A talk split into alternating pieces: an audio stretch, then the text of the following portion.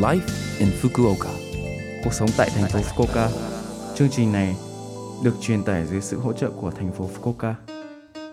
Chào buổi sáng tất cả mọi người, tôi là DJ Lưu Văn Cường. Trong chương trình Live in Fukuoka, chúng tôi sẽ cung cấp thông tin sinh hoạt và đi chơi để mọi người có thể có thời gian vui vẻ và thoải mái ở Fukuoka. Thứ sáu hàng tuần, tôi là Lưu Văn Cường, đến từ Việt Nam sẽ truyền tải thông tin đến các bạn. Chỉ một chút thời gian ngắn thôi, nhưng rất mong các bạn hãy cùng đồng hành với mình nhé. Cuộc sống tại thành phố Fukuoka. Thời vụ cho quýt đường khác nhau tùy theo giống, nhưng có thể nói là mùa đông khi lượng hàng xuất khẩu nhiều nhất cả nước. Ngoài ra, hầu hết cam quýt ở Nhật Bản là Unsumikang. Khoảng 70% trái cây họ cam quýt được thu hoạch ở Nhật Bản là trái quýt Unshu. Tại tỉnh Fukuoka, thành phố Miyama, thành phố Omuta, thành phố Yame, thành phố Chikugo là khu vực sản xuất chính.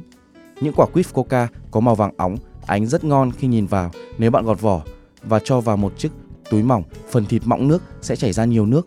Đồng thời, vị ngọt, độ chua vừa phải và hương vị sảng khoái sẽ lan tỏa khắp khoang miệng của bạn.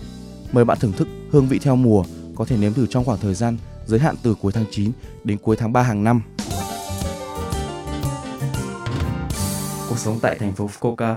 Tuần này, trong 2 ngày 29 tháng 10, thứ Bảy và 30, Chủ nhật, các sự kiện được tổ chức tại quảng trường Fudei ở phía tây của thỏa thị chính Fukuoka.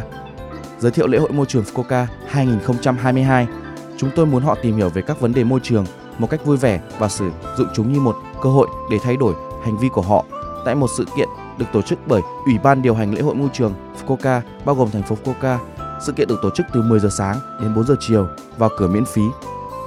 Giai đoạn thử nghiệm eco về các vấn đề môi trường, kể chuyện của tác giả, sách ảnh, trải nghiệm ánh sáng thực vật, tạo ra điện bằng năng lượng của thực vật, đóng dấu việc sử dụng ánh sáng đen, vân vân. Có rất nhiều dự án mà trẻ em và người lớn có thể tận hưởng khi tìm hiểu về môi trường. Ngoài ra, trao đổi sách, triển lãm xe thế hệ tiếp theo và lái thử. Ngoài ra còn có Hakari Uri Marise, nơi bạn có thể mua những gì bạn muốn sẽ được tổ chức. Các loại hạt, hạt cà phê, vân vân. Phong cách là đóng gói số lượng cần thiết trong thùng bạn mang theo và mang nó về nhà. Có vẻ như bạn có thể mua sắm thân thiện với môi trường và dễ dàng với ví tiền của mình bằng cách loại bỏ lãng phí. Thứ bảy và chủ nhật này, hãy liên lạc với môi trường xung quanh chúng ta tại Ngày hội môi trường Fukuoka. Năm nay, nó sẽ được tổ chức cả trong các sự kiện thực tế, trực tiếp và trực tuyến. Tại sự kiện trực tuyến đang diễn ra, những người hỗ trợ sinh viên SDGs của thành phố Fukuoka bao gồm các thành viên sinh viên muốn tìm hiểu về môi trường và suy nghĩ về những gì họ có thể làm. Chúng tôi đang phổ biến nhiều thông tin khác nhau liên quan đến môi trường, hãy cùng kiểm tra nhé. Cuộc sống tại thành phố Fukuoka. Số like in Fukuoka tuần này mọi người cảm thấy thế nào ạ? Rất nhiều thông tin bổ ích phải không ạ? Số phát sóng này lúc nào cũng có thể nghe bằng postcard. Ngoài ra, mọi người cũng có thể biết về nội dung truyền tải trên blog. Mọi người hãy xem qua trang chương trình từ trang chủ của lớp FM. Ngoài ra, chúng tôi cũng đang tìm kiếm các thông điệp gửi đến chương trình. Không quan trọng nếu bạn muốn viết một tin nhắn cho tôi hoặc một nhà hàng Việt Nam mà bạn thích, địa chỉ email là 761 a lớpfm.co.jp